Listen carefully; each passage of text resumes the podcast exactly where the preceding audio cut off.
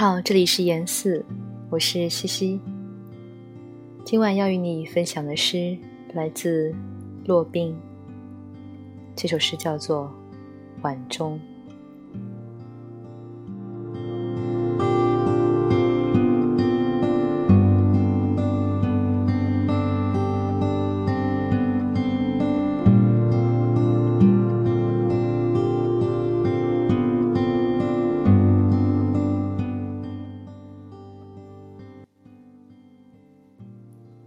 钟敲响，从城市那边飞来宁静的翅膀。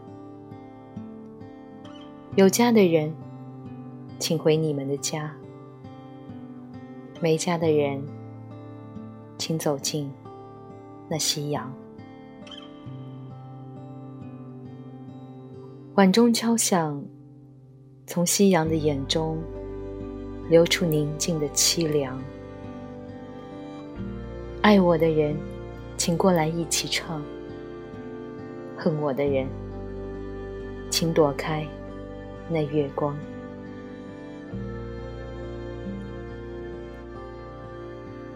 晚钟敲响，从新月的梦里落下宁静的忧伤。生者依旧习惯的擦去泪水，逝者已矣。请返回你们的天堂。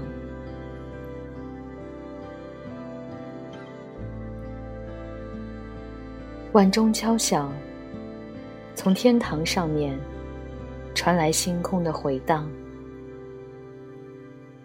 醒来的人，请守好你们的梦想；沉睡的人，请把一切遗忘。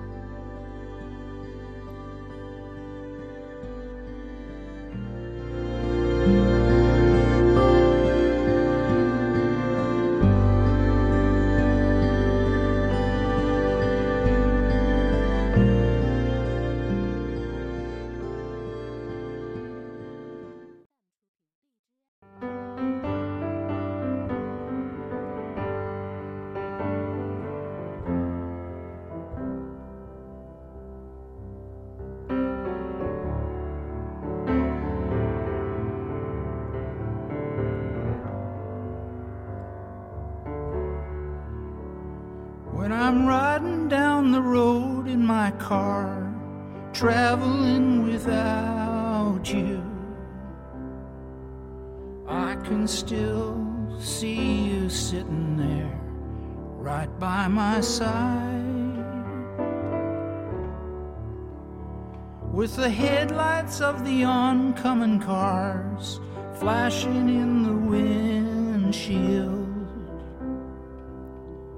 There's a glimmer of everything that I once saw in you.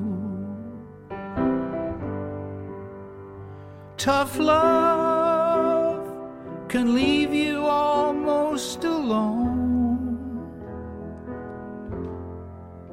But new love brings back everything to you.